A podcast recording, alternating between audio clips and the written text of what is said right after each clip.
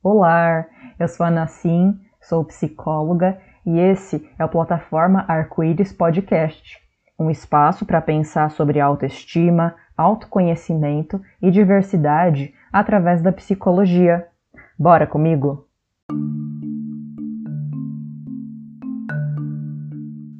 E aí, tudo bom?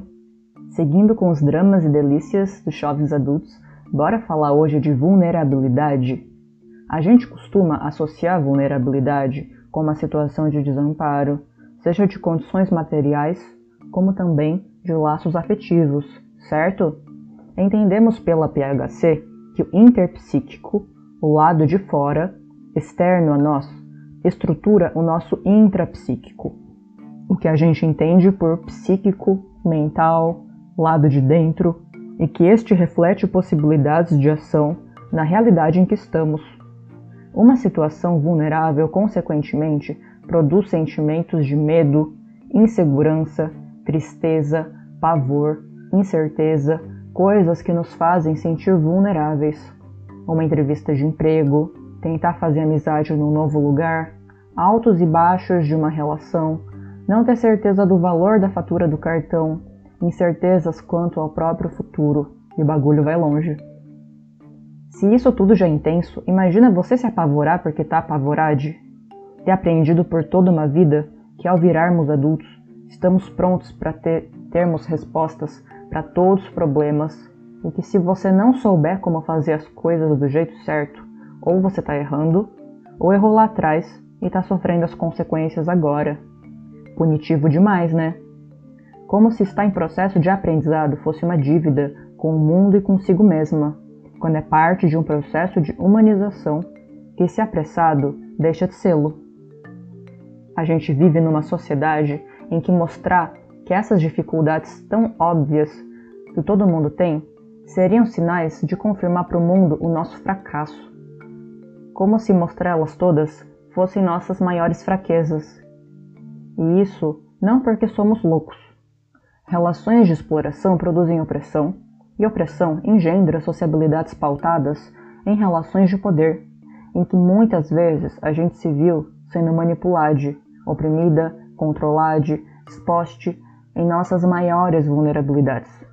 O problema, acontece, é que nunca foi a vulnerabilidade, e sim o oportunismo que não nos permitiu enxergá-las como parte de um curso de desenvolvimento do que ainda não tenho, tampouco sou, mas tenho o potencial de ser e me tornar se tiver as condições adequadas. E quais seriam essas condições? Estou falando aqui de rede de apoio. E rede de apoio não são pessoas que você acha bonitas, legais, parecidas com você, que você decidiu intitulá-las de rede de apoio, tá ok? Rede se tece. Tornam-se redes as relações em que o desenvolvimento recíproco meu e do outro se dão, juntos, seja em trabalho, amizade, relação afetiva, em família, em camaradagem, etc. Inserir em relações em curso que podemos extrair delas o potencial delas se transformarem e nos transformarem reciprocamente. É em relação que elaboro os significados do que seja, ora me sentir forte, ora vulnerável. Afinal, grupos, redes e coletivos só corroboram o que já sabemos. Somos humanos, pois somos seres sociais. A gente não se constitui sozinho. A gente tem a mania de lidar com limitações individuais como falhas nossas, em busca de uma solução para tentar ser o suprassumo perfeito que nunca seremos. Quando na verdade, quando eu me vejo vulnerável, só confirma que enquanto ser social posso ser forte em trocas em que tenhamos consciência do nosso papel ativo e intencional. Força e vulnerabilidade são internas uma à outra.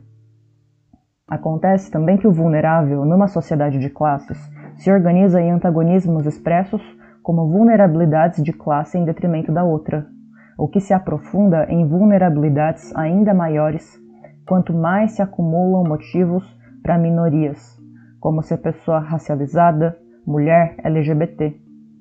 Quando falamos de vulnerabilidade, estamos falando de processos de humanização, de partirmos do que temos, reconhecermos isso para entender para onde caminhar e não para tentar forçar fachadas de humanidade em condições desumanizantes de vida, romantizando o desamparo como uma falsa roupagem de vulnerabilidade.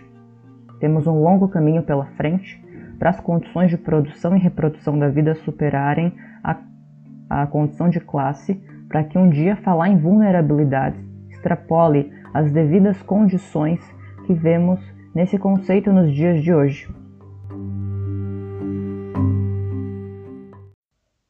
Chegamos ao fim de mais um episódio. A você que chegou até aqui comigo, vai o meu muito obrigada. Me acompanhe no Instagram, arroba plataforma e no Twitter, arroba plataforma arcoi1, para a gente continuar essas reflexões que não precisam terminar aqui. Compartilhe o episódio e suas impressões dele com a hashtag plataforma arco-íris que eu vou adorar acompanhar. Beijo, beijo e até!